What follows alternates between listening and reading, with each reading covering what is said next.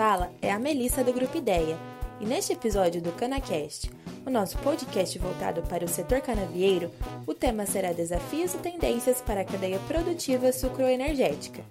Quem trabalha no setor está sentindo o impacto que a pandemia gerada pelo novo coronavírus causou na produção de cana e as consequências na redução do consumo do açúcar e principalmente do etanol. Esses fatores trazem diversos riscos ao setor, e somado a eles, outros contratempos também surgiram ao longo dos primeiros meses do ano, como as disputas de preço do petróleo entre Rússia e Arábia Saudita. Os desafios são grandes, mas há também oportunidades nascendo dentro deste cenário. Dib Nunes, CEO do Grupo Ideia, e Oswaldo Junqueira Franco, da Agrobem Consultoria, convidaram grandes nomes do setor para falar sobre o assunto, que engloba o momento que estamos passando e as perspectivas para o futuro, mostrando o que é esperado pós-pandemia. O bate-papo foi um dos melhores já vistos sobre o tema, e eu espero que você goste.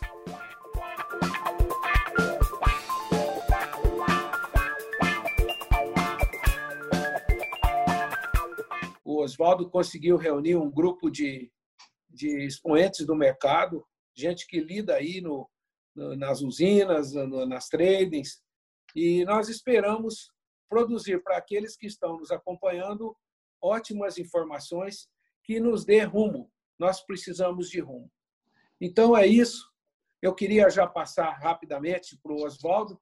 Eu volto no fim só para dar um fechamento e dizer que o Grupo Ideia, né, e mais a AgroBrain, se sente muito honrado com a presença de vocês e também dos participantes que nos acompanham.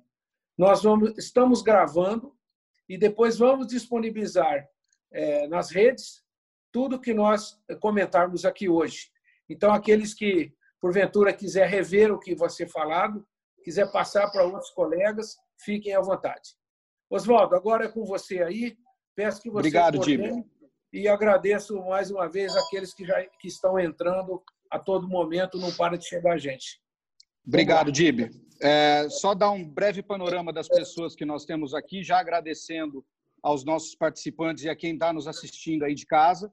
A gente tem hoje aqui conosco o Andy Duff, que é o chefe do departamento de pesquisa do Rabobank.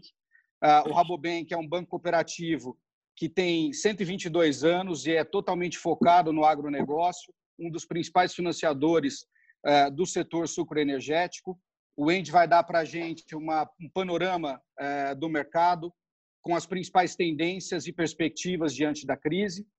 A gente tem, representando o elo da cadeia das tradings, o Tiago Medeiros. Tiago é o CEO da Zarnical Sugar. A Zarnical é uma das tradings de açúcar mais antigas do mundo, tem 157 anos de atividade. O Tiago está na empresa desde 98 e pedir para o Tiago participar, porque geralmente são os traders quem tem a melhor percepção dos principais riscos e dos principais retornos que estão acometendo o setor em qualquer momento. Depois nós vamos ter falando pelas usinas, Carlos Eduardo Tuqueto dos Santos, que é o CEO da CMAA, um grupo é, sucroenergético de Minas, o principal grupo sucroenergético de Minas, é, com três usinas, né, né Cauado? Me corrija se eu estiver errado, é, com uma capacidade de moagem de 7 milhões e meio de toneladas. Então, vai nos dar uma perspectiva da, do, do setor industrial.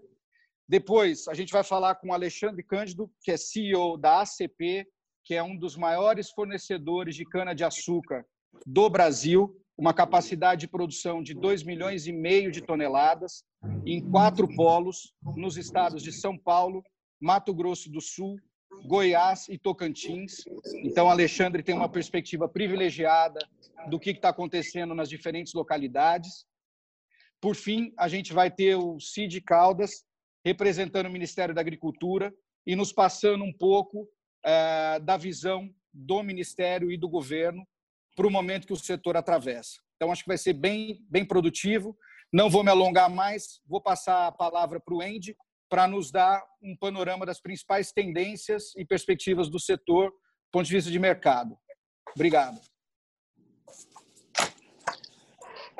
Obrigado, Oswaldo, e boa tarde a todo mundo. É, Deixe-me começar é, falando de etanol. É, e a gente sabe que esse mercado, no momento, está sob uma pressão enorme, é, é, atingido por, no final, dois é, cisnes negros, ou seja, eventos totalmente inesperados. É, começou é, em março, é, no começo de março, com, quando foi a briga entre os russos e a Arábia Saudita, que acabou rompendo a, a, a, o acordo entre eles para a, gestão de, de oferta de, de, petróleo. Mas mesmo nesse momento, estava deu para perceber que o coronavírus irá impactar a demanda para petróleo, gasolina e diesel e tudo isso. Uh, então, isso foi coronavírus, o segundo cisne negro. Então, já com a, a pressão nos preços, a gente viu que uh, uh, com a implementação de medidas de restrição de movimentação, uma queda brutal da demanda, tanto aqui quanto no resto do mundo. E isso levou os preços de petróleo para abaixo de, de 20 dólares por barril. Né? Que, é, e a, a, a gente está nessa faixa, olhando o preço Brent, entre 20 e 30 dólares por barril no momento. Deu para observar que, que é, desde o começo do ano, então, o preço de petróleo Brent caiu com 66%, mas na bomba, o preço da gasolina aqui no estado de São Paulo desde o começo do ano, só caiu com 12% até agora. É claro que a gente sabe que tem vários custos fixos impostos entre o preço da refinaria e o preço na bomba. É, mas o nosso sentimento é que mesmo o preço de petróleo ficando onde é para um tempo prolongado, o preço de petróleo na bomba, ou desculpa, o preço de gasolina na bomba ainda tem mais espaço para cair nessas uh, semanas uh, e meses. Uh, e isso é nosso cenário básico. É difícil imaginar que, que especialmente com a situação de, de movimentação reduzida, que, que, vai ter muito escopo para a recuperação do preço global internacional de, de petróleo. Mas é, eu diria que, na verdade, o, o, o, problema mais grave no momento não é necessariamente o preço de, de gasolina aqui no Brasil, é a falta de demanda. É, então, é, o problema com isso é que a gente simplesmente não sabe para quanto tempo a mais é, é, isso vai continuar. mesmo que, com a, a, o fim da quarentena, é longe de ser claro que pessoas vão voltar rapidamente para a atividade normal. Então, talvez a gente tenha que contar com consumo reduzido para um tempinho depois da, do fim da quarentena. Então, isso é uma situação desafiadora. É, tem alguns pontos que merecem destaque em termos da, da respostas das respostas possíveis do setor. Acho que primeiro é, é quase fato dado que essa safra vai ser mais açucareira, até maximizando a produção de açúcar eh, em contraste com as últimas duas safras. Então, a, menor produção de etanol por isso. E claro que tem um, um número de, de, empresas dentro desse setor que estão com capacidade de tancagem estão com a, a liquidez financeira uh, para colocar eles numa situação confortável uh, se eles realmente precisam uh, estocar etanol para dois, três meses para, para frente. finalmente, a gente continua esperando que o governo solte medidas para aliviar a situação estamos é, falando de, de CID, aumentar o CID no preço de, de gasolina, é, talvez suspensão temporariamente do pisco-fins no, no, etanol, é, financiamento de estoques, tarefa de importação de petróleo, todos esses estão sendo discutidos, mas até agora nada saiu. É, então, isso é a, situação. Vejo isso como o, o, o grande é, é, desafio que é pano de fundo para essa safra 2021. Deixe-me falar agora um pouco a respeito de, de açúcar, que que é, está no momento está lutando para ficar acima de 10 centavos por libra-peso no mercado internacional. É, isso é um, um, um, preço baixo, realmente é, é, é, é, um preço mais baixo e mais do que é, é, uma década. Mas se você faz a conversão desse preço em dólar para real, você vai notar que realmente isso não é um preço ruim. O que eu estou dizendo é basicamente a desvalorização do real até agora realmente compensou para a queda de, de, preço de Nova York. Então, o preço de Nova York em reais, mais ou menos uh, uh, em níveis uh, iguais ao, ao, médio e longo prazo. Tá? de novo, é um mercado internacional, é claro que, que pode sofrer com mais turbulência nos mercados internacionais em geral. Então, a gente tem que ficar atento a isso.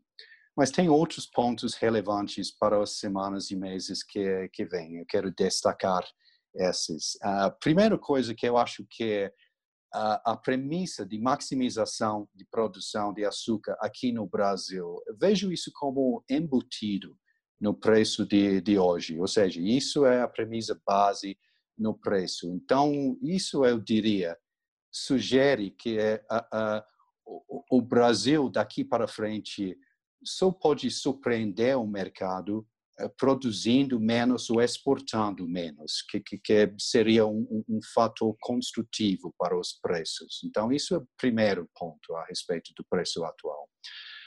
O segundo é, é que eu, eu acho que dada a situação totalmente inédita a respeito de, de, da, da, ameaça de coronavírus, uh, especialmente para as colheitas, a atividade de plantio, o processamento, a logística, nas safras atuais e nas safras que, que estão para vir nos meses que vêm ao redor do mundo, a gente não sabe se vamos ter uma incidência desse tipo. E, e o meu raciocínio seria que, que algum tipo de interrupção num país importante por causa de uma incidência assim, para mim, eu diria que o mercado merece um tipo de, de prêmio de risco adicional para esses riscos que são bem fora dos normais. Eu não sei se isso está dentro do mercado e ainda alguma coisa para aparecer.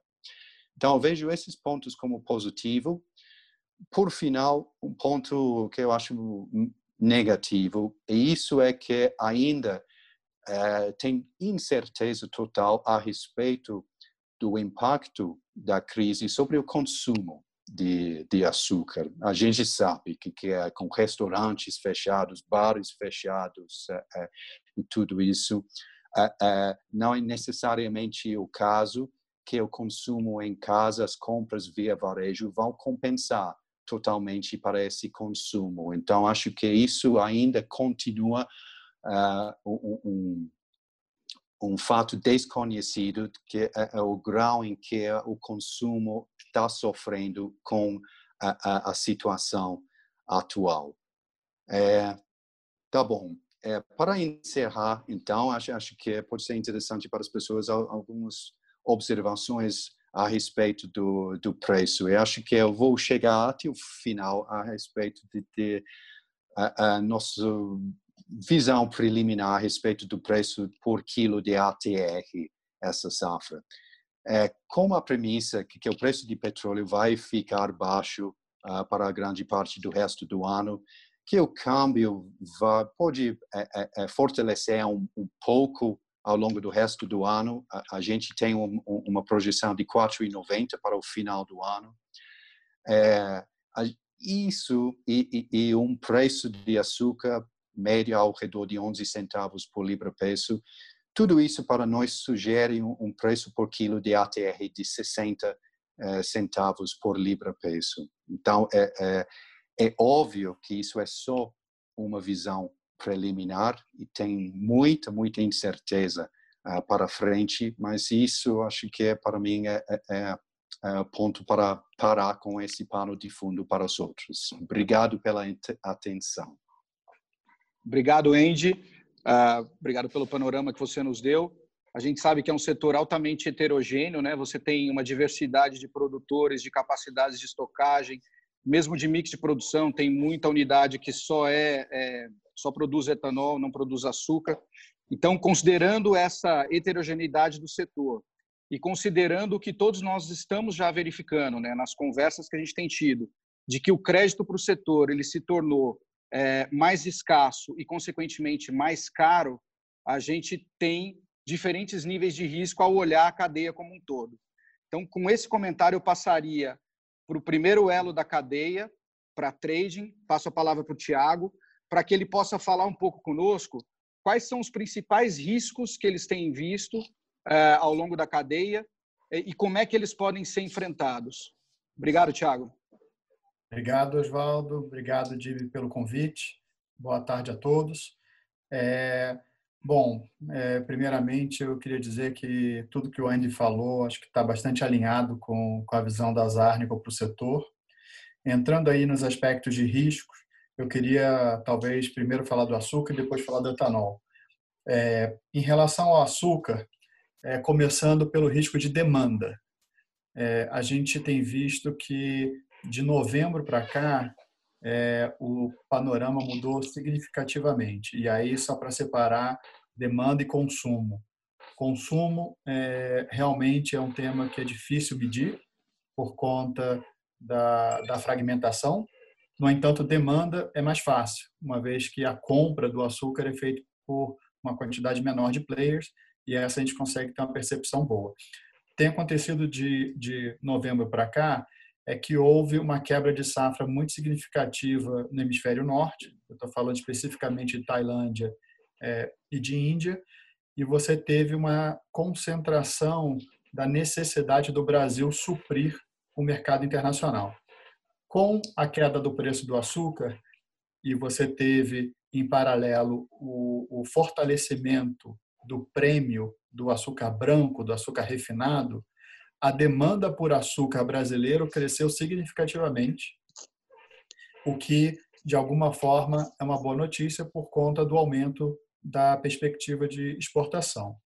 A gente acredita que a gente deva ter aí embarques mensais é, bem próximo do recorde, da ordem de 2 milhões e 200 a 2 milhões e 300 mil toneladas por mês é, no centro-sul do Brasil.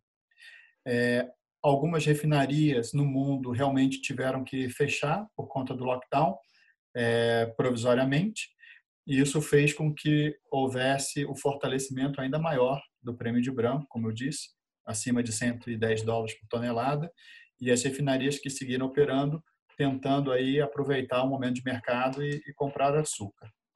É, então, do ponto de vista da demanda, a gente está vendo uma boa notícia, é, o line-up, que é a fila de navios no Porto de Santos, deve crescer semanalmente. A gente agora, na primeira semana de maio, já está com line-up da ordem de um milhão e meio de toneladas, uma expectativa para o mês de 2,300, como eu falei. Então, está sendo bastante forte, bastante rápido.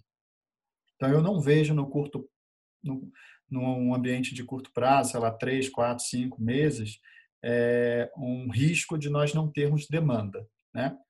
É, os outros aspectos eles são mais é, sensíveis. O próximo, que eu acho que é o mais sensível de todos, é a logística. É, de novembro para cá, já havia uma expectativa de uma super safra de grãos, é, da ordem de 250 milhões de toneladas.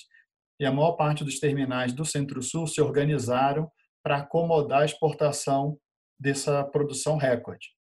Isso fez com que é, a contratação de espaço, tanto de ferrovia quanto de armazém, como de terminal portuário, para açúcar, ela viesse um pouco atrasada, uma vez que os números de produção foram revisados em grande parte de dezembro, janeiro para cá. Né? Hoje, a nossa previsão de produção era 36 milhões de toneladas no Centro-Sul, há seis meses atrás era 30. Então, na hora em que se buscou aumentar a contratação de logística para açúcar já era um pouquinho tarde. Isso fez com que a contratação de logística ela tivesse que ser linearizado no ano, ou seja, ela não necessariamente está encaixando com os meses de produção. é, você consegue mais espaço no final da safra do que no pico da safra, no início da safra, que é quando o, os terminais estão sendo utilizados para grãos. Isso está gerando uma necessidade de carrego é, por conta das usinas e por conta das tradings. Não necessariamente carregar açúcar vai se tornar uma tarefa fácil, porque os armazéns eles estão é, já de certa forma tomados e boa parte desse carrego acaba tendo, tendo que ser feito dentro das próprias usinas, seja em armazém próprio, armazém inflável ou a partir de contratação de armazéns de terceiros. Então, a logística é um tema muito sensível. É, os terminais vão estar operando em capacidade máxima, certamente até setembro, outubro. As usinas, eu acho que é, se organizaram para fazer a logística, as tradings também, mas está tudo no relógio. Ou seja, uma chuva, uma quebra, é um problema pontual, eu acho que existe aí um risco de não só afetar é, o escoamento da safra, mas também os embarques, que, como o Andy falou, não necessariamente já estão contabilizados no preço do açúcar atual, de 10 cents. Então, acho que logística é um ponto bastante sensível. É, muitos terminais tradicionais de açúcar não vão operar açúcar até agosto, final de julho vão estar operando com grãos. Então, você tem uma questão também de concentração. É, o número de terminais operando com açúcar, ele começa menor do que o normal e ele começa a aumentar à medida em que a safra de grãos ela, ela termina e é embarcada. É, um, um, terceiro aspecto é o aspecto de hedge. Sem dúvida nenhuma, o, o preço de açúcar está apresentando uma curva bastante atrativa é, para 2021 e 2022 nem se fala. É, 2020 é significativamente maior do que o preço do etanol, é, mas a safra 2020 já está praticamente toda fixada. No nosso livro, mais de 85% ela já está precificada. Para 2021, da ordem de 40% e, da, e de 2022, da ordem de 10%. Mas o apetite para se progredir no RED ele é bastante grande. A questão é que as linhas estão muito caras tanto de câmbio é, quanto de número 11. E isso, é, além de ser cara, ela também são linhas intermitentes. É, não necessariamente se obtém liquidez para o volume de RED que está sendo demandado pelo setor diariamente. Então, a questão aí da, da, das usinas conseguirem acesso ao RED, que passa por crédito, passa por relacionamento, passa por uma série de questões, ela é determinante na, na, na definição do mix é, que vai ser utilizado. E o último aspecto no açúcar é o financiamento, que é basicamente a capacidade das usinas é, de preservar caixa e, e, obviamente, tem um risco de refinanciamento grande esse ano, que implica é, uma geração de caixa operacional menor por conta do baixo preço do etanol e uma necessidade de rolagem de dívida bastante acentuada. É, então, o acesso a crédito por conta das usinas para que elas possam não só operar, mas manter os seus ativos em, é, em, em, qualidade para que a próxima safra não seja prejudicada, é muito, muito importante. E são pontos que estão sendo monitorados. Na parte do etanol, eu diria que os aspectos são similares, é, no entanto, a demanda, obviamente, bastante afetada por conta da, da, da baixa circulação de veículos e pessoas no Brasil, é, e obviamente isso implica numa necessidade de carrego absurda, é, uma vez que se você for vender etanol hoje, você vai vender abaixo do custo de produção. E essa capacidade de carrego passa por esses dois últimos aspectos que eu falei para o açúcar, que é a logística e a financiamento. Então, como as usinas vão conseguir se organizar para levar o produto até agosto, ou pelo menos agosto, setembro, onde a gente espera que a circulação de pessoas e veículos esteja normalizada.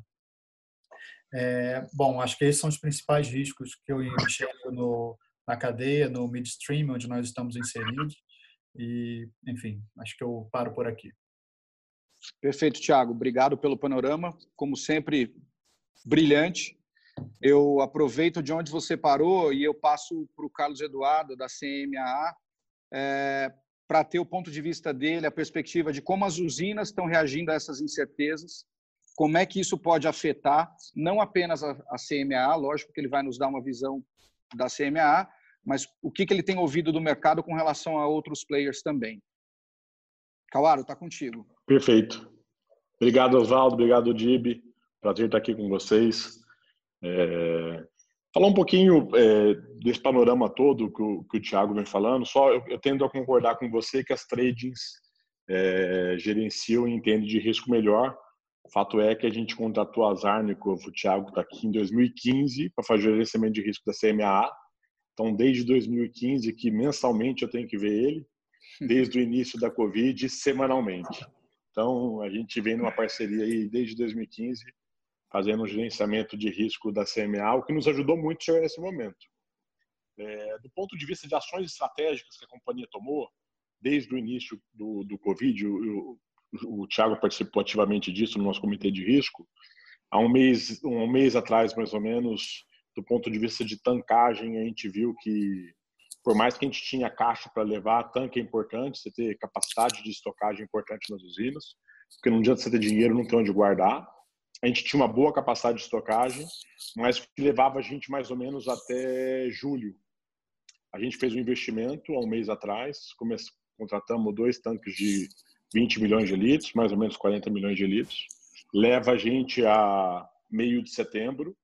É, esses tanques estão com previsão aí, como a gente comprou um mês atrás já, é, estamos trabalhando 24 horas por dia para eles estarem é, de pé até meio de julho o que não atrapalharia aí a nossa estratégia de, de carregamento de etanol. Então, do ponto de vista estratégico, contratação de dois tanques rápidos há um mês atrás, é, postergação de todos os investimentos não necessários para a operação, é, nós suspendemos tudo, o que tinha de investimento não necessário, o resto nós, a, a companhia continua normal, mas do ponto de vista de, de investimentos não necessários para o curto prazo, nós suspendemos, paralisamos eles pelo momento, a gente tende a conseguir ter um pouquinho de visão é, um pouquinho mais longa de como a, a Covid vai, vai se comportar nos próximos meses para a gente voltar ao ritmo normal de investimento da companhia. É, um outro aspecto importante para essa postergação de, de investimento é preservação de caixa. Então, a gente é, sempre trabalhou numa política de risco de, de, de liquidez alta. É, a gente vinha há uns três anos consecutivos acessando o mercado de capitais. Felizmente, estava dentro da nossa programa, dentro da nossa programação CRA, que a gente emitiu no final do ano. Fechou em fevereiro.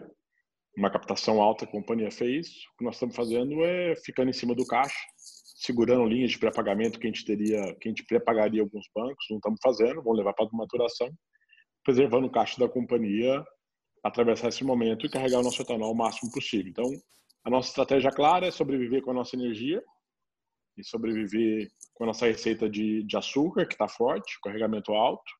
A gente vem carregando, colocamos turno de 24 horas por dia. O que a gente produz de açúcar, nós estamos descendo para o porto. Graças a Deus, a demanda está boa, então a gente consegue colocar nosso açúcar para fora. E a gente tem uma boa fonte de energia, de, de receita de energia, que nos sustenta sem a, a receita de etanol que nós estamos levando ela para o segundo semestre, para ver se a gente consegue capturar tanto na demanda quanto no preço. Do ponto de vista de produção industrial, a gente já tinha virado mix. É, nós não, não, mudou muita coisa para nós. É, de dezembro, janeiro, fevereiro para cá, a gente vendo margens expressivas no açúcar, com estratégia de, de novo, de gerenciamento de risco, a gente estava fazendo um hedge de ATR, é, fixando açúcar, tinha virado max sugar já, antes da Covid, pra, porque o, o etanol, infelizmente, a gente não consegue fazer o que a gente faz com açúcar, que é a trava de preço. Então, a gente não tinha certeza de como que seria, mostrava ser um mercado promissor para etanol este ano, é, mas a gente optou em fazer os heads de açúcar para ter essa trava que nos ajuda muito hoje. Mas olha, olhando do ponto de vista do, do açúcar, mesmo quem não fez as travas de etanol no começo do ano, o Andy e o Thiago falaram muito bem, ainda é muito vantajoso fazer açúcar em relação ao preço do etanol. Então, a gente acredita que esse ano vai ser max sugar para todas as usinas, obviamente, que conseguem produzir açúcar nos seus mix. As que não conseguem, que são só destilarias, vão passar mais apertado, enfim, vão sofrer mais esse ano com, o Wade disse aí, dois choques aí, choque de demanda e choque de preço, que é o que é a tempestade perfeita aí para etanol. É, do ponto de vista de custo, É, nós estamos nós analisando aqui, a gente não acha que vai ter mudança significativa. Nós temos algumas altas de insumos é, pontuais em relação ao dólar. A gente já vinha numa política de, de comprar antecipado. É, a gente não previu o Covid, mas previa que, que o campo poderia dar uma estressada. Então a gente adiantou bastante compra de insumos. Só que, por outro, por, do outro ponto de vista, a gente vê aí uma, uma redução do, do custo de diesel, que é significativo na nossa matriz de custo, e a gente vê uma pressão menor também nos acordos coletivos. Então, esse ano, você vê uma pressão dos sindicatos muito pequena em querer fazer aumentos acima da inflação. Estou vendo aí negociações no setor até abaixo, muito mais preservação de empregos no momento deste do que a acessibilidade de querer aumentar salários nesse momento. Então, do ponto de vista de custo, eu não vejo nada que, que chegue é, chamar a atenção da companhia e não, não vejo é, no setor como um todo. Acho que uma coisa está tá matando a outra aí do ponto de vista de custo. Do ponto de vista de endividamento e liquidez, a, a 2015 para cá, quando a gente contratou a Zarna, implementamos uma, uma matriz de risco muito forte, uma cultura de risco muito forte dentro da companhia, do ponto de vista de endividamento, a companhia, é, de novo, não toma dívida em dólar desde 2015. A gente virou nossa dívida 100% para reais. A gente entende que em momentos como esse, é, você tem bons preços em reais e baixos preços em dólar. Então, é, a companhia entende que esse mercado de açúcar, é, a correlação quando existe o estresse é muito alta do dólar com o cents haja visto que desde o Covid para cá, o, o mercado estava aí a quase 15 centos, o, Thiago me corrige se eu estiver errado, foi bater nos 10 e o dólar estava lá nos 4, foi nos 5,50. É, então, acho que a estratégia é acertada, não dá para tomar dívida em dólar nesse mercado é, de açúcar, porque a correlação dos dois, tanto do açúcar quanto do dólar, ficam muito forte quando tem momentos de estresse. É, e do ponto de vista de liquidez, eu acho que eu já passei um pouco. É, a gente vem acessando o mercado de capitais há algum tempo, é, vem trazendo governança para dentro da companhia. Eu acho que as companhias que não fizeram esse, esse dever de casa, é, tanto de dívida em dólar, quanto de, de, excesso de liquidez, quanto de um bom gerenciamento de risco, de novo, eu não consigo falar por elas, mas eu acho que vão sofrer mais no momento que, o, que, que dá um estresse desse jeito, o mercado é, não perdoa, o dólar anda mesmo, o açúcar vem para baixo e a correlação fica muito alta. Enfim, é, eu acho que passei uns principais pontos é, da companhia, um pouco falando do mercado, mas é, acho que minha contribuição é essa, à disposição, Oswaldo, se precisar. Dib. Deixa eu te fazer uma, uma pergunta. Nas entidades de classe que você participa, a gente teve uma notícia há uns dias atrás de grupos uh, do setor uh, mandando avisos para os funcionários de que uh, possivelmente reduziriam a safra, né? que diminuiriam o, o planejamento de safra seria alterado para fazer uma safra mais curta. Você tem ouvido isso nas entidades de classe ou foi um caso isolado?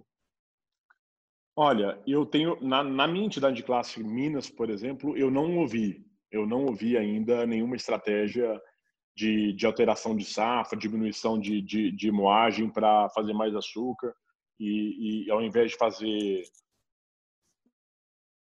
toque de etanol no tanque, fazer no campo. Isso eu não ouvi em Minas, no setor como um todo, de usinas, estratégia ou já adotando uma estratégia de, de abaixar a moagem para virar Max Sugar e levar esse estoque no campo. Eu, eu acho que a janela de produção é uma só. O campo não. Se você tem uma usina que ela está na capacidade nominal de produção, você tem que entrar, no nosso caso, nas, nas nossas. A, a Vale do Tijuco está em capacidade máxima, vamos ir 4, 5 milhões. Nós não vamos reduzir safra, nós vamos fazer exatamente tudo que estava previsto, não mudamos o plano de safra, vamos fazer etanol e colocar no tanque. A Vale do Pontal idêntica e a Vale do a, a usina Canapes, que começa agora, a gente tem uma flexibilidade maior por ainda estar tá no ramp up, a gente consegue maximar, fazer um mark sugar melhor ainda, mas nós não mexemos na nossa no nosso na nossa na nossa moagem, mas a gente tem ouvido no setor. Minas eu confesso que não ouvi em algumas usinas com essa estratégia. Perfeito. Maravilha. Obrigado pela explicação, brilhante Imagina. e muito clara. É, vou passar a bola agora para o Alexandre, acho que é o, um dos momentos mais esperados, porque, é, obviamente, como em todo setor, o número de produtores ele é bem maior do que o de indústrias e menor, maior ainda do que o de traders. Né? Então, eu perguntaria para o Alexandre o seguinte, qual a perspectiva dele do ponto de vista de produtores, ainda que seja um produtor diferenciado de, de larga escala, uh, mas o que, que ele tem visto, o que, que ele tem ouvido uh, com relação aos riscos para os produtores? E uma pergunta que eu gostaria de fazer também é se num momento de adversidade como esse, se seria o caso de adotar tecnologias que pudessem trazer redução de custo ou ganhos de produtividade a médio prazo. É, boa tarde a todos.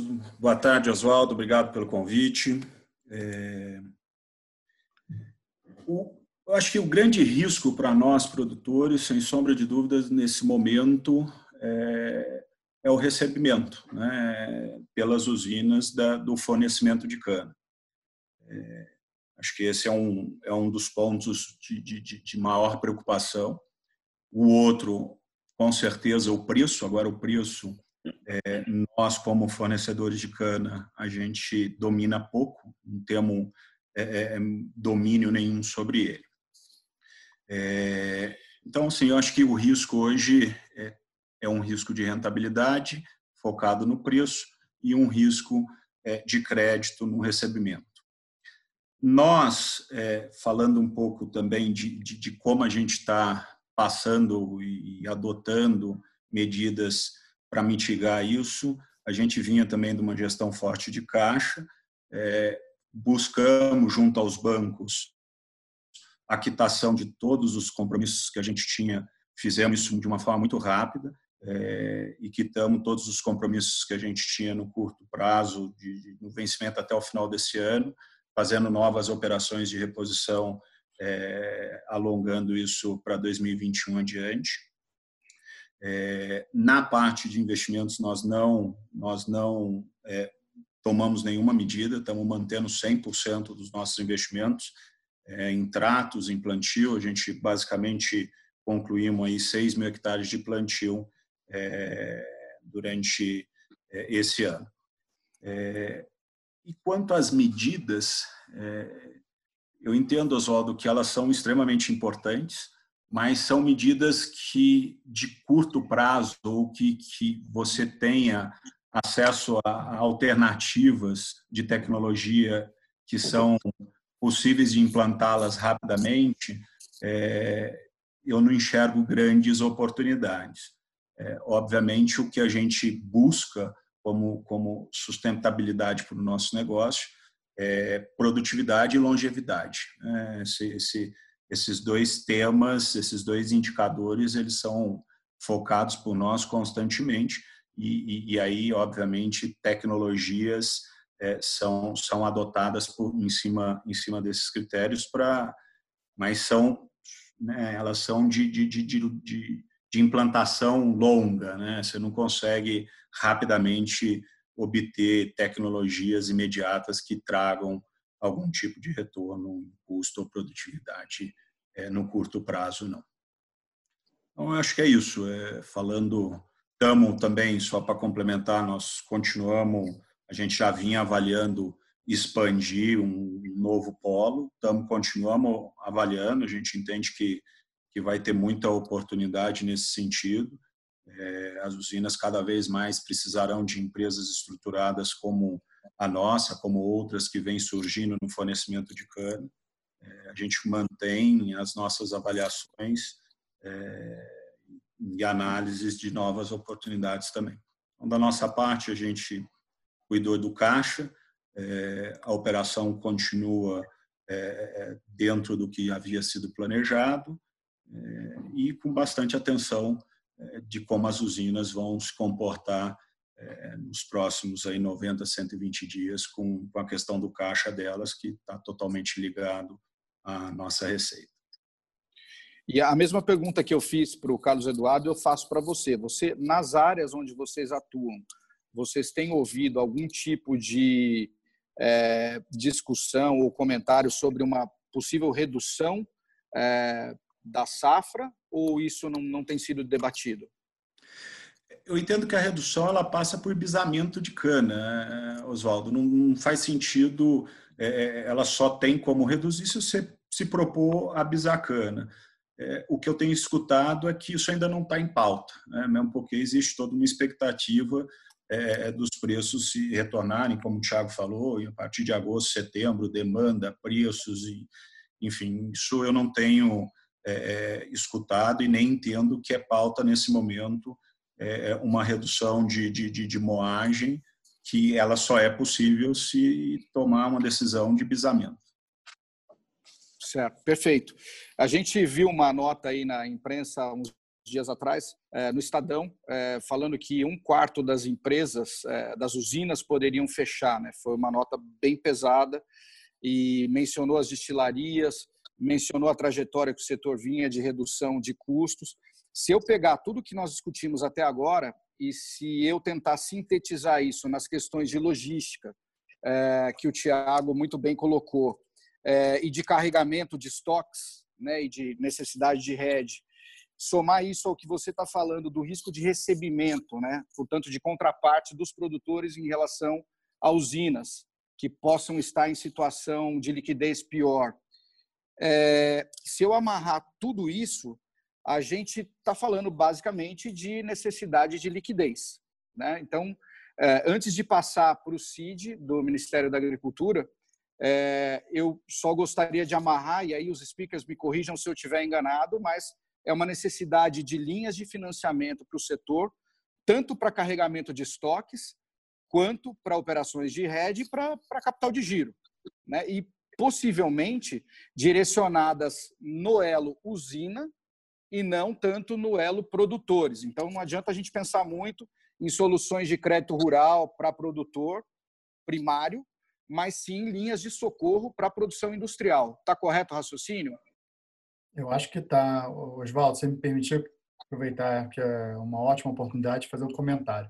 Eu acho que a liquidez ela desarbitrou, porque da noite para o dia cadeias de suprimento foram desintegradas ao longo do, do planeta e os bancos é, obviamente fecharam é, as suas torneiras de uma forma geral para entender o rearranjo que estava sendo é, observado.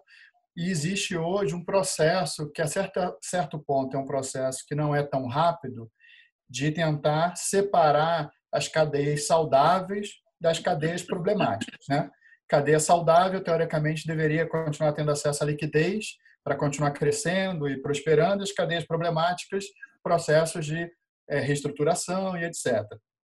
Eu, particularmente, ainda enxergo na, na cadeia sucrocolheira uma, uma cadeia saudável. Se a gente pegar a destruição de demanda esperada para esse ano no ciclo Otto, no Brasil, a gente prevê uma queda de consumo de combustível no Brasil de 41 bilhões de litros para 35, 6 bilhões de litros de queda de consumo. Por acaso, a queda na produção de etanol é 7 é, é o volume de etanol que vai virar açúcar.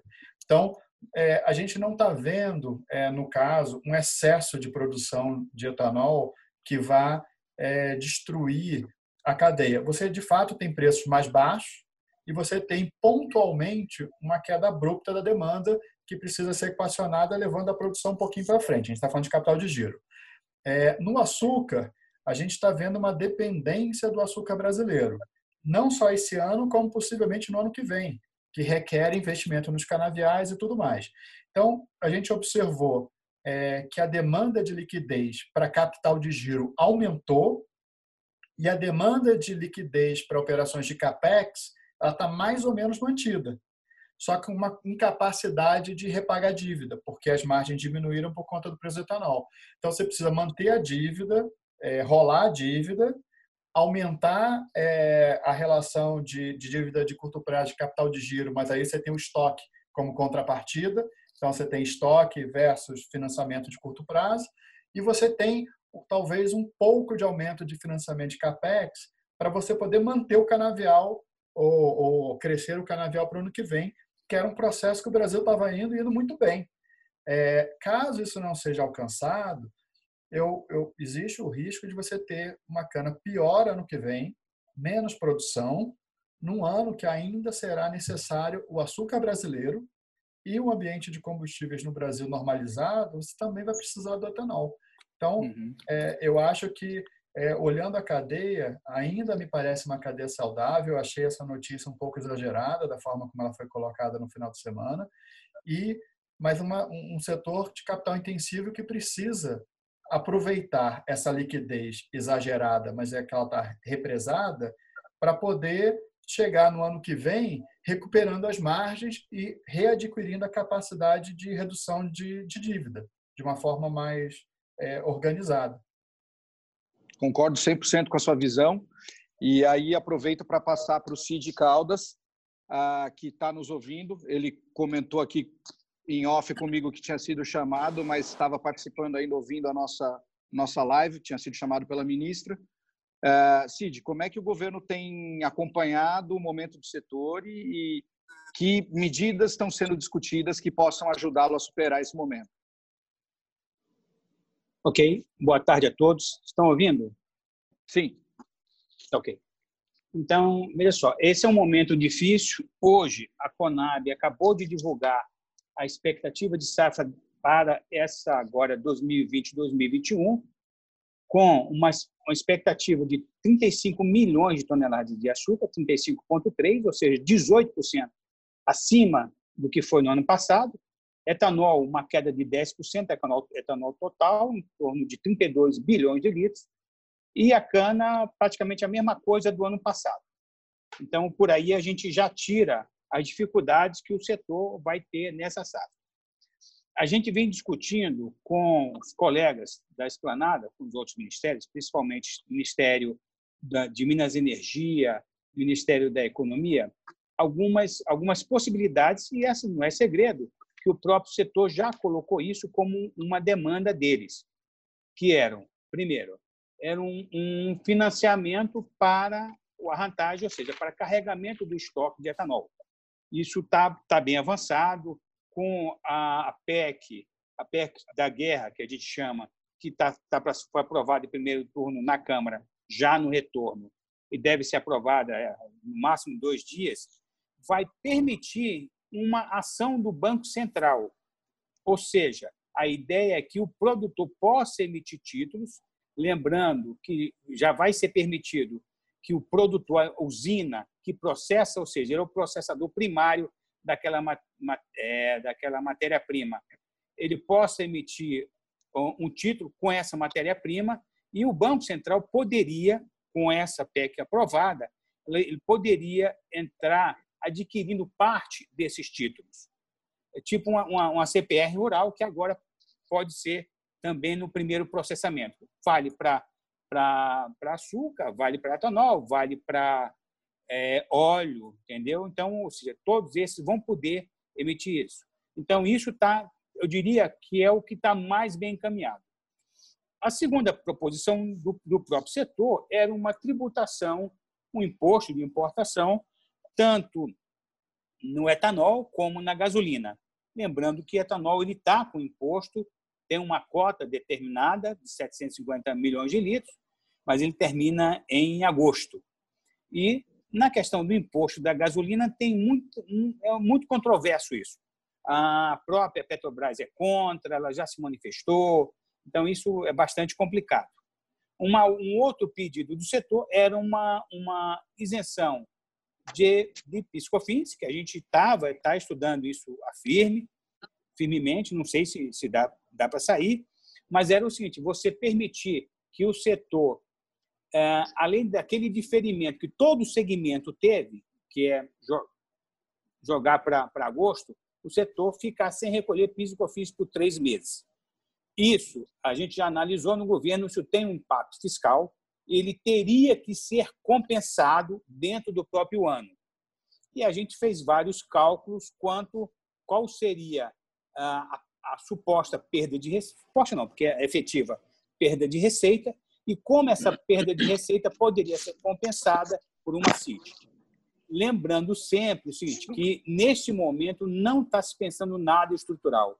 É para mitigar a crise da Covid, a crise da, da queda dos preços do, do petróleo no mercado internacional. Então, essa era uma, uma outra saída, ou seja, tentar aliar uma redução de, de PIS/COFINS com um aumento da CID. Eu acho que esses eram os pontos que nós continuamos estudando. É, a gente sabe que a velocidade do governo não é a mesma do setor privado. A gente entende, é, o setor privado entende, a gente também entende. Gostaríamos de ser mais rápido, mais, diria até mais eficiente na tomada de decisão. Mas nesse, nesse momento, está toda essa crise, todos os setores demandando, cada um é, tentando defender é, o seu negócio, a gente entende que outros setores não não é tão prejudicado como esse setor, que você tem a cana, você tem que colher, não tem outra forma. Ou você deixa no campo, não dá para esperar. Então a gente entende a gravidade, mas em nenhum momento a gente deixou de trabalhar. A todo momento são pedidas novas simulações. Tanto a gente como o Ministério do Minas e Energia tem respondido a essas novas indagações e a gente espera, em curto prazo de tempo, a gente ter alguma, alguma, algum retorno. Na questão do financiamento, eu acho que é muito rápido isso.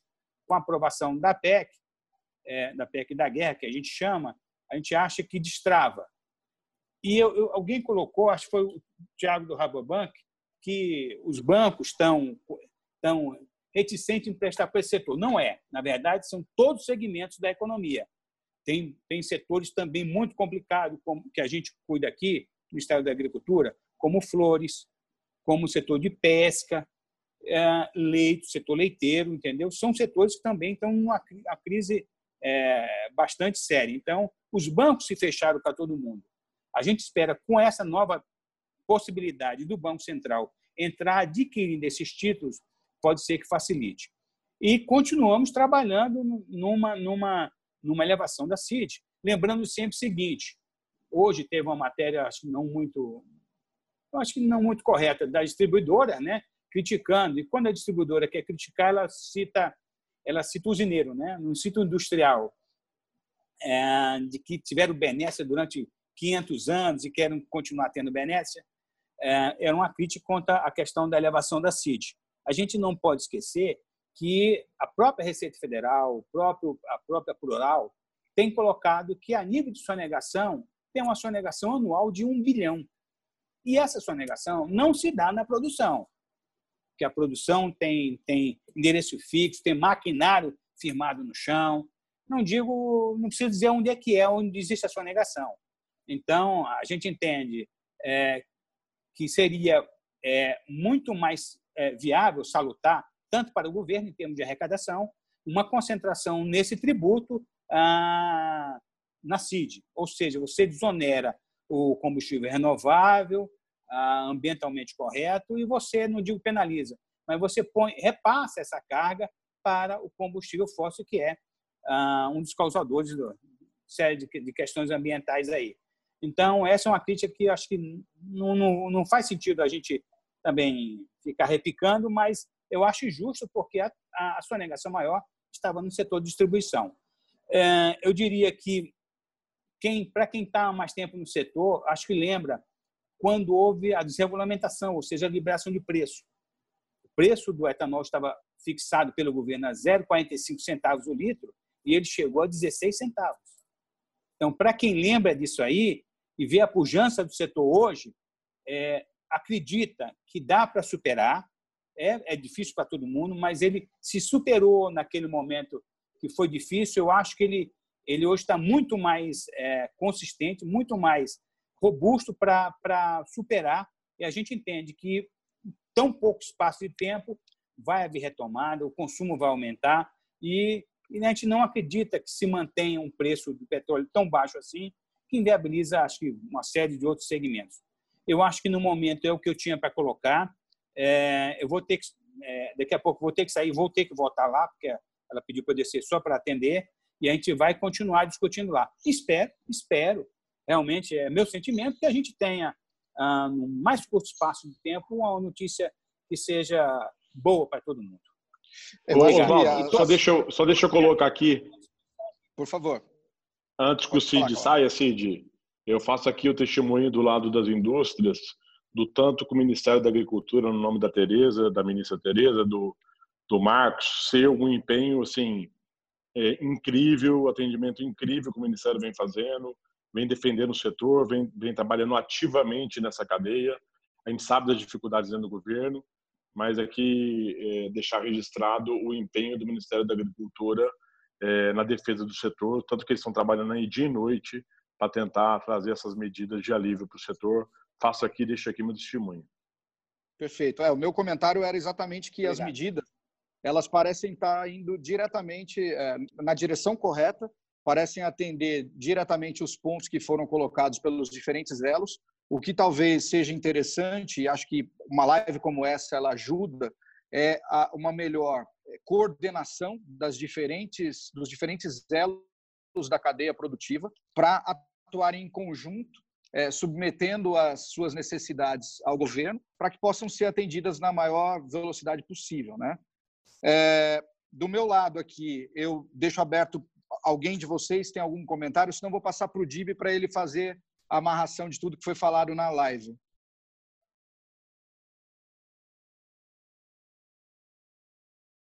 Tiago, Alexandre. Vamos, vamos, vamos ouvir o Dib e aí depois a gente é, abre para perguntas, talvez, né? É, fica melhor. Perfeito. Perfeito. Então a palavra é sua, Dib.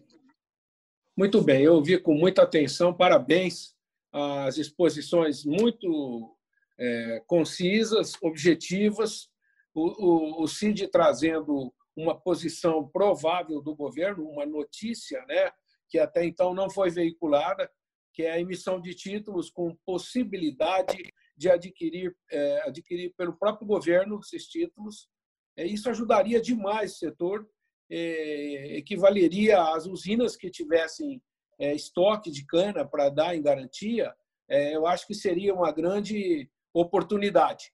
E vem de encontro, Oswaldo, com aquela nossa live da semana retrasada, onde nós estávamos analisando a MP do agro, que estava justamente propondo oferecer a produção em garantia, coisa que nem todos os bancos aceitam. E se o banco ajudar nesse sentido, não só para o setor de açúcar e álcool e cana-de-açúcar, nós teremos ajuda em vários outros setores.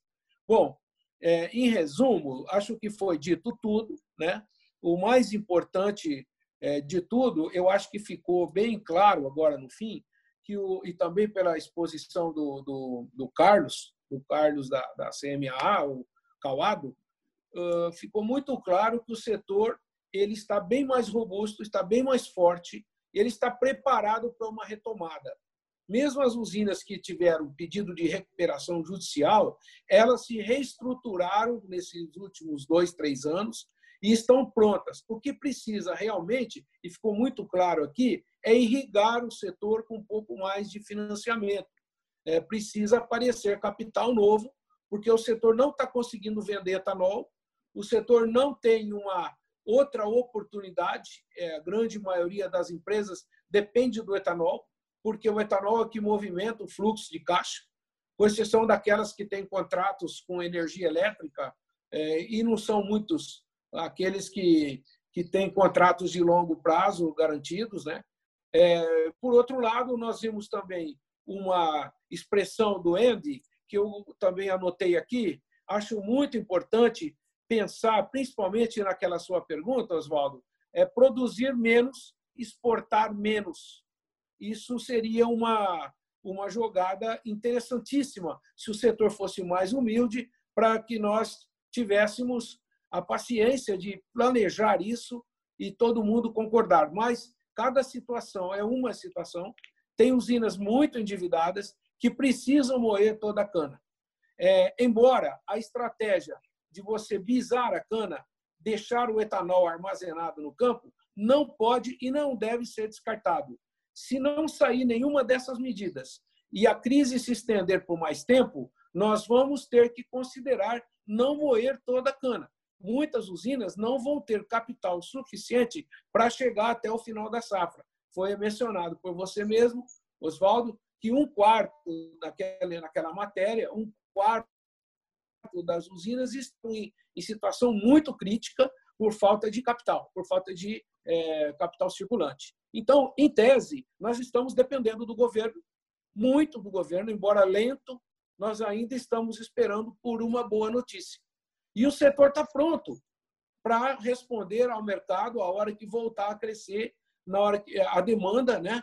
Porque não adianta dizer, mas a demanda mundial de açúcar caiu, vai continuar caindo, vai continuar baixa. Pode ser que a, a falta de, de açúcar disponível no mercado por quebra de produção em Índia e em Tailândia, é, infelizmente vai ser em contrapartida compensado pela queda de consumo. Então ficaria elas por elas, né? Essa é uma colocação minha. E por último Perfeito. aqui, só para encerrar a minha parte e devolver a bola, é muito relevante que as empresas pensem em sair da caixa. Bizarcana é sair da caixa. E tem inúmeras outras atitudes que podem ser tomadas, principalmente no setor que mais gasta, que é a área agrícola. Sair da caixa não é fácil. Sair da caixa não é deixar de tratar os canaviais, é fazer justamente o que o Cauado falou. Vamos tratar, eh, e também o, produtor, né, o Alexandre, falou: nós estamos tratando, vamos tratar todo o canavial. Então, um alerta: o mercado, no momento, está passando por dificuldades, mas há uma possibilidade muito grande dele se recuperar e os preços darem, darem, darem uma melhorada. Então, vamos tratar do canavial, porque a safra e o mundo não acabam em 2020. 2021 pode ter é, grandes surpresas de preço. Tá bom? Eu queria devolver a bola para você, Oswaldo. Obrigado, Dib. É, já vimos mais, é, algumas perguntas aí. Sim, já vimos, já vimos no passado o que, que acontece quando para de é. tratar de canavial e o preço bom vem, né? então, Isso, deixa eu começar. Exatamente. Deixa eu começar por uma pergunta aqui do Daniel Horn, mandou para nós, é, direcionar para o Cid, que está nos ouvindo, mas está esperando para entrar na reunião, então vou passar a primeira pergunta para ele. É, na hipótese do BC adquirir títulos, há alguma definição sobre quais títulos seriam elegíveis para compra pelo BC? Não sei se você tem essa resposta, Cid. Acho que ele não está mais na escuta, Oswaldo. Não está. Então vou passar para outra pergunta, depois a gente volta, se ele, se ele voltar. É, a pergunta é para o Tiago. Na opinião de vocês, qual a saída do setor enquanto não chega a ajuda do governo? Até porque não sabemos quanto tempo esta ajuda vai demorar. A pergunta é do Antônio Vícia. Eu acho que. Obrigado pela pergunta. Eu acho que é uma na verdade, todos os, os, os, participantes da cadeia precisam se unir e ajudar o setor, isso está sendo feito. Então, falando pelas tradings, é, nós, Nazarnico e, e, e, nossos parceiros, as outras tradings também, todos estão se mobilizando para prover capital para carrego de produto, tanto de açúcar quanto de etanol. É, acho que os bancos, de uma forma geral, também estão é, nesse momento, se apoiando e rolando a dívida que precisa ser rolada. É, a parte mais difícil é da liquidez nova. Não porque talvez os bancos não queiram emprestar, mas porque a liquidez foi sugada é, para outras áreas aí do mundo é, e acabou sendo represada nesses locais.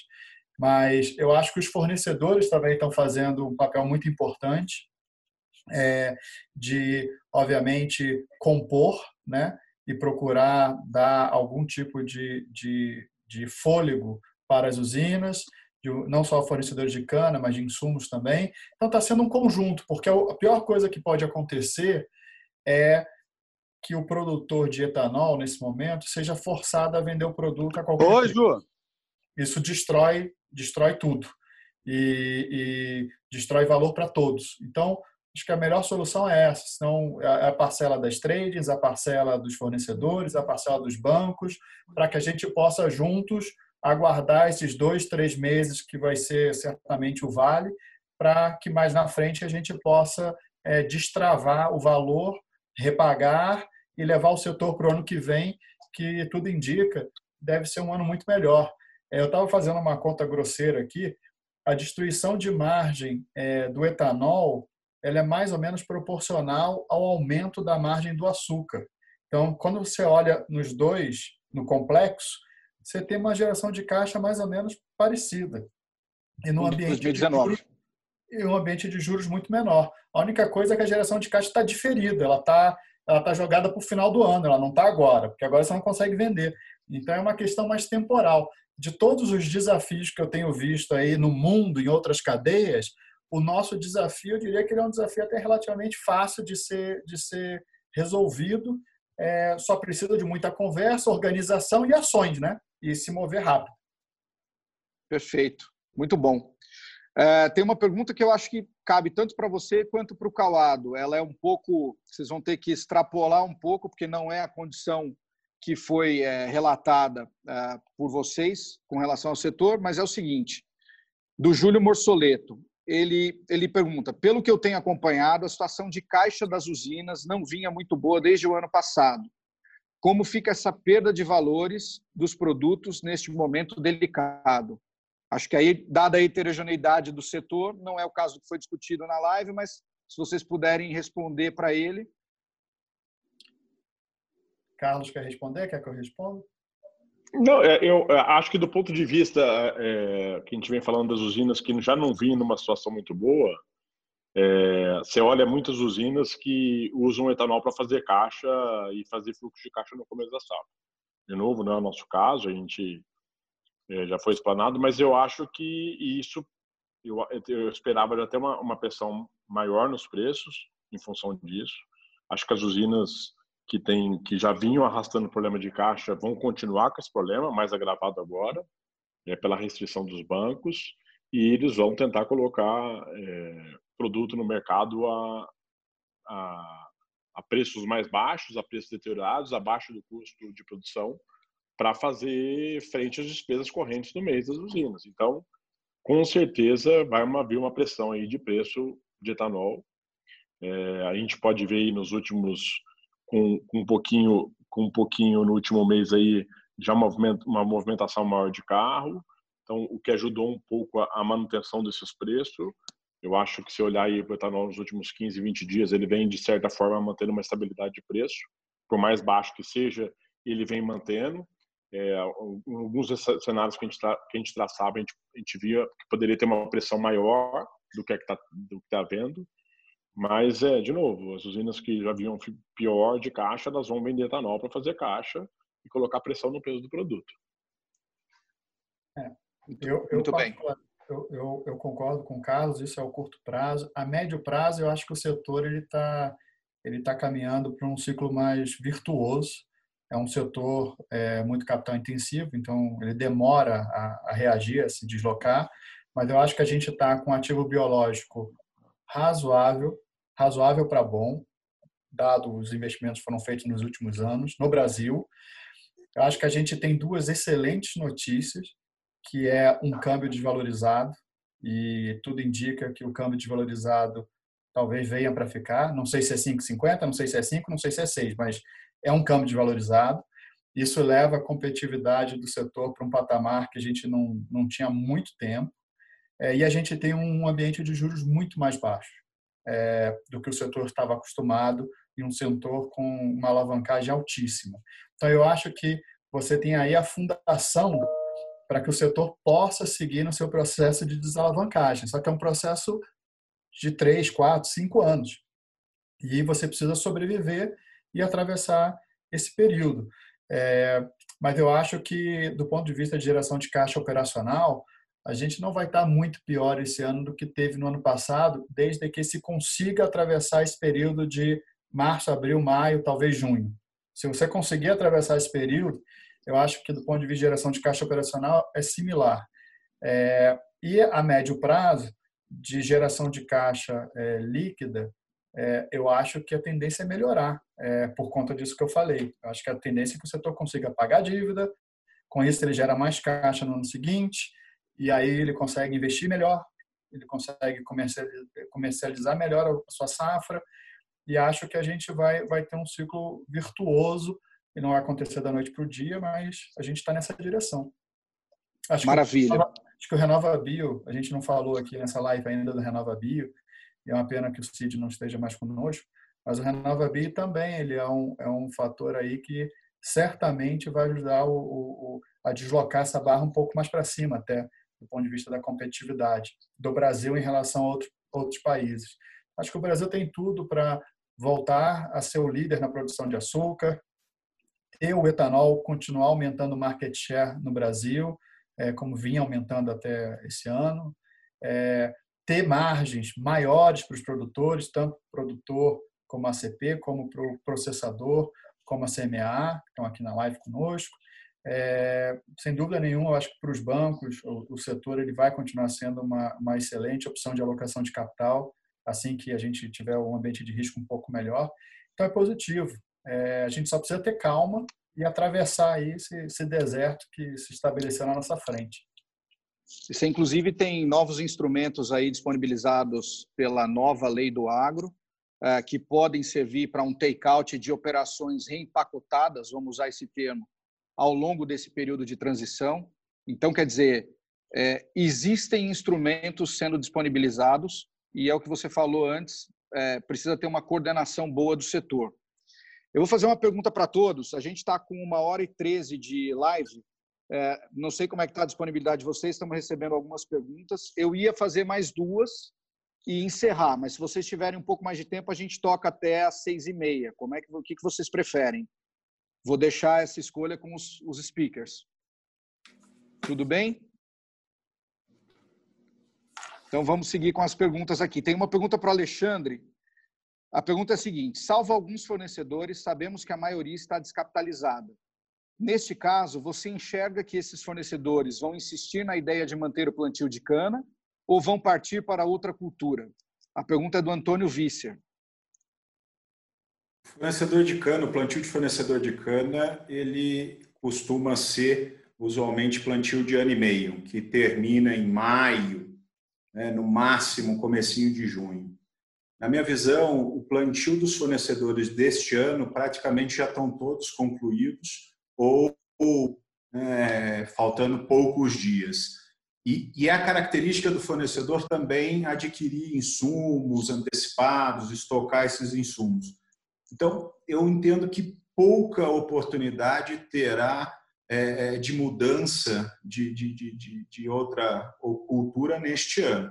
Obviamente, essa provocação existe para o plantio de 2021.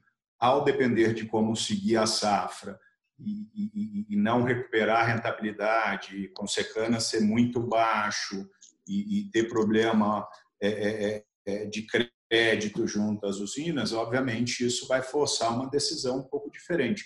Mas não é tão fácil assim também. Né? Na maioria das vezes, são fornecedores que têm já suas áreas todas voltadas para a cana, com estrutura. É, a desmobilização disso de uma cana para uma outra cultura não é tão simples. E na questão de caixa, entendo que para esse ano praticamente todo o plantio já está concluído e tem muito pouca oportunidade para fazer essa avaliação de mudança. Maravilha. Obrigado, Alexandre. Deixa eu te fazer uma outra pergunta, que acho que você é o melhor posicionado para responder. Pergunta do Jaime Fingerucci, ele pergunta qual a expectativa dos fornecedores de cana em participar da receita do Renova Bio. Eu entendo que a expectativa é muito alta, é, de que tem que ter essa participação estendida aos fornecedores, e eu tenho visto também que isso está é, é, tá muito bem é, é, digerido e claro também para as usinas, que, que no final isso tem que buscar uma composição ainda não está claro qual é essa participação entre fornecedor e indústria, mas eu entendo que, que é um tema que ele está muito avançado na, na, na, expectativa tanto dos fornecedores quanto das indústrias, sim. Obrigado, Alexandre. Muito, muito, muito clara a sua resposta. É, eu acho que a próxima pergunta é mais para o Carlos Eduardo, talvez o Tiago. Pergunta do Glaucio Antiga, ah, ele diz o seguinte: ele entende a relevância do álcool no tanque, ah, mas se alguém tem noção do risco de usinas pararem por falta de tancagem, uma vez que apenas uma parcela dessas usinas teria capacidade de investir em novos tanques ou acesso a financiamentos para novos tanques. Eu acho que acho que ele tem total razão na pergunta. É crítico é, as usinas que acho que é um fator, é uma combinação de fatores aí, é caixa e estocagem. Muitas com baixa estocagem vão produzir e quando chegar, se a demanda não melhorar, acho que já já vem dando sinais de melhora, mas se ela, se ela persiste em continuar ruim, nós vamos ter um problema de estocagem meados de julho, meio de julho, a gente pode ver o Brasil é, tendo problemas com estocagem no Centro-Sul e é pertinente a pergunta dele, não adianta ter dinheiro, mesmo que o dinheiro chegue, se a demanda não recupera, você não adianta ter dinheiro, você não vai ter onde colocar o etanol. Então, é, é pertinente, é, é, um risco que está na mesa, tem que ficar de olho e tem que é, esperar que essa demanda continue melhorando, como vem fazendo aí nas últimas três semanas, para que a gente não chegue em julho e tenha um, um colapso de tanque no Brasil. Obrigado, viu? Deixa, deixa eu dar uma palavrinha nessa questão aí. Posso, posso entrar? Claro, claro, Cid. É, Por favor. É o seguinte, pela, a Conab faz o levantamento de tudo isso aí. E nós temos mais de 16 bilhões de litros de tancagem. Então, eu não vejo a preocupação neste momento. 16 bilhões com a safra que nós estamos pensando em é metade da. Tá, a Conab está estimando em 32 bilhões. Eu passei o número para vocês, que eu estou sem ele aqui na mão agora. Falar em, em problema de, de, tancagem nesse momento, mesmo para junho e julho, eu não acredito de forma nenhuma. Nós temos 16 bilhões de litros disponível nas usinas, só nas usinas. Então, você considerar que você não venda um litro. Então, eu não vejo essa preocupação a curto prazo, não. Era só isso que eu queria colocar, desculpa. É, Perfeito. Só fazendo, Maravilha. Só fazendo um contraponto no, do que o Cid está falando, o meio da safra é julho. Então, a safra é de abril a outubro, comecinho de novembro. Então, é, eu acho que descartar esse risco de forma absoluta, eu acho temerário. Eu acho que, concordo com você, a demanda continuando melhorando, o risco é baixo, mas o risco está na mesa e ele, ele não é tão desprezível assim. O meio da safra no Centro-Sul é julho. A safra é curta. Eu, eu, eu, queria adicionar um ponto também, que essa pergunta é muito interessante, é, e eu, eu acabo concordando com, com, com o Calado como com o Cid em, um, em aspectos diferentes. Primeiro, eu acho que algumas usinas pontualmente podem ter que parar a safra por falta de armazenagem, como o Calado falou, mesmo que seja uma quantidade pequena. Em relação ao que o Cid falou, realmente tem muita tancagem mas tem muita tancagem mal utilizada. Tem muitas usinas que fecharam, que os seus, seus ativos biológicos foram incorporados por outras usinas, você tem um parque industrial desativado, mas a tancagem está lá. Então, como que o setor se organiza o mais rápido possível para conseguir utilizar esses tanques, né? Porque não necessariamente o tanque está na usina, ele pode estar numa usina desativada, ele pode estar num, num parque de transbordo, é, e para que a gente possa otimizar nesse momento a, a capacidade de armazenagem que o Brasil tem. Maravilha. É, tem uma, uma talvez última pergunta aqui que é um tanto quanto filosófica que eu acho que vai demandar também uma visão plural de todos os participantes. A, a pergunta é: o etanol é sustentável? Toda vez que temos crises, o setor recorre ao governo para ajuda do aumento de impostos e os usuários pagam a conta. Agora é um excelente momento de muita reflexão para o setor, tanto na questão econômica quanto na ambiental. A pergunta é do Claudinei Andreoli. Eu vou, eu vou, ser, vou puxar a fila aí. Claudinei, um abraço, meu colega de turma é, grande profissional, ex-diretor da Embrapa, é, onde fez uma carreira muito brilhante. É, Claudinei, nós somos vítimas de políticas equivocadas de anos anteriores é, que não atentavam para esse detalhe. É, eu acho, particularmente, que existe sim, você tem razão, entendeu? É, só que é muito difícil é, a gente dimensionar isso daí. É, eu, inclusive, passo a bola aí para quem quiser complementar o que eu estou falando. Mas a questão é que é um problema que veio se acumulando com o passar dos anos e nós estamos pagando um preço muito alto por conta disso. E certos problemas não se resolvem assim a curto prazo. Ok? É bom, eu queria lembrar isso. É, o ponto que eu queria fazer nesse, nesse aspecto, é, eu acho que, obviamente, cada um vai, vai advogar de acordo com o seu interesse. Eu acho que o, o, o benefício ambiental que o etanol traz para a sociedade ele não está necessariamente representado pelo impacto de impostos que é colocado sobre os combustíveis fósseis, até porque não dá para quantificar isso. A gente está vivendo agora uma pandemia de um vírus que ninguém considerava que poderia acontecer em algum momento, ou pelo menos recentemente, tirando o Bill Gates, que falou isso tem cinco anos, acho que pouca gente estava trabalhando com essa hipótese de um vírus sair de controle e gerar o estrago que está gerando. É, obviamente, com o aquecimento global, é um segundo risco, que a gente só vai quantificar ele no dia que acontecer um desastre e aí todo mundo começar a se dar conta.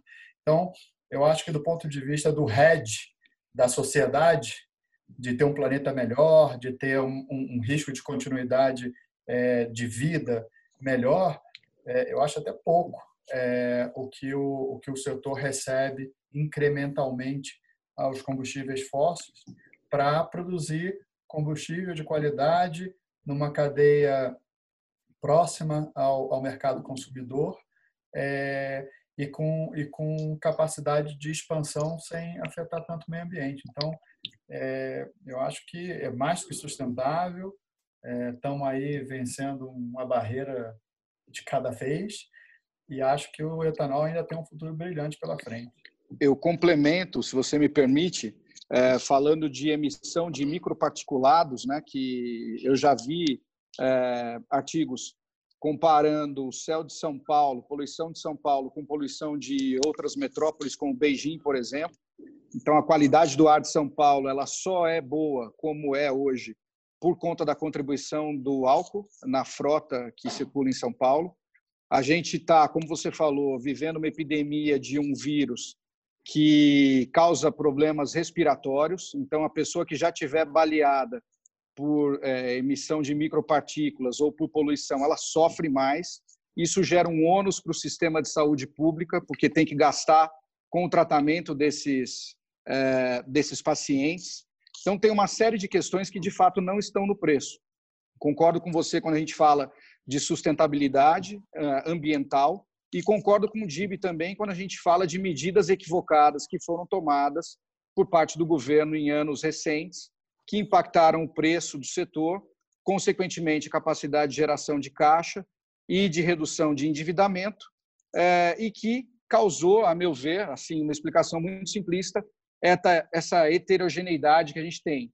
Tanto empresas muito bem posicionadas e com uma boa condição de caixa, quanto outras empresas totalmente baleadas em recuperação judicial ou é, trabalhando, como a gente diz, da mão para a boca, né? sem acesso ao capital de giro suficiente para se manter.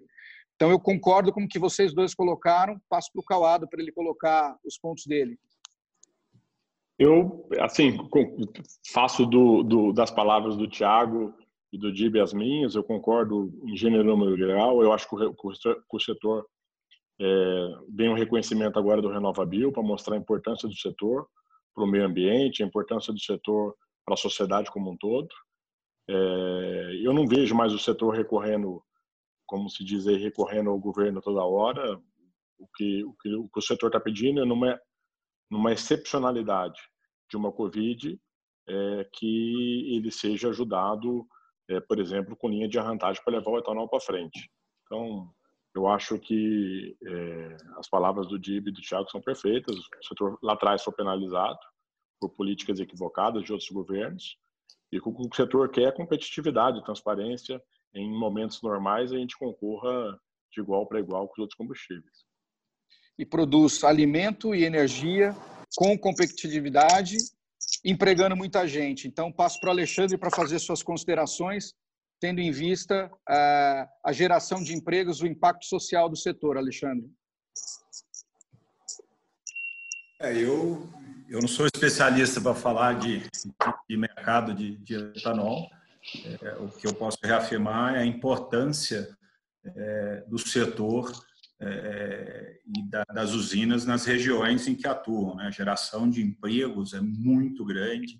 É, eu vivenciei uma experiência importantíssima na região do, do Pontal, do Paranapanema, ali próximo a Presidente Prudente, era uma região de muito conflito, era uma região é, muito é, que não existia agricultura e a chegada de uma usina em 2009 transformou a região. Né? As cidades cresceram, é, a geração de emprego foi muito forte, houve uma mudança muito grande na região, é, inclusive afastando uma boa parte de todo o movimento que tinha concentrado do, do movimento sem terra na região, porque passou-se a ter oferta de emprego muito forte. Então, é, acho que a grande importância da minha contribuição aqui está muito relacionada à forte geração de emprego é, nas regiões aí que, que o setor atua.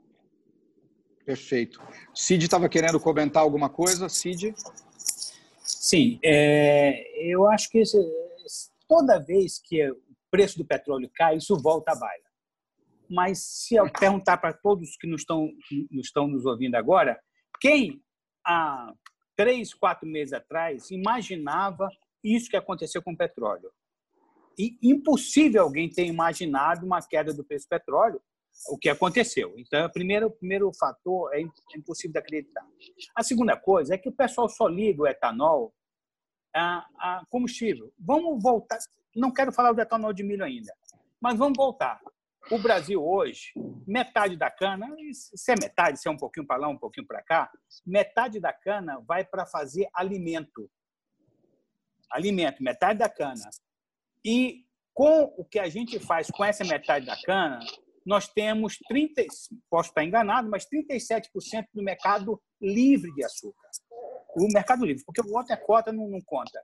Mas 37%. O que dá sustentação à nossa commodity, açúcar, e tudo que ela pesa na balança é o etanol. As pessoas esquecem disso.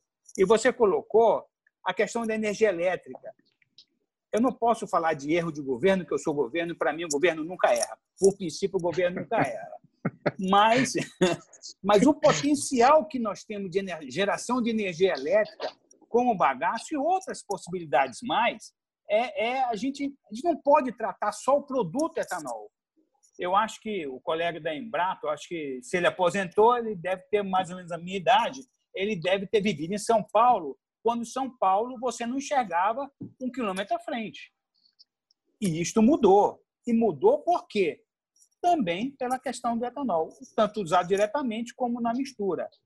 Então, falar em geração de emprego, falar em questão ambiental, é tanta coisa, mas o que dá, mundo, tanto é que na Organização Internacional do Açúcar, o etanol tem tanta importância para esse segmento que ele passou a fazer parte de todos os trabalhos realizados pela organização, dada a importância dele.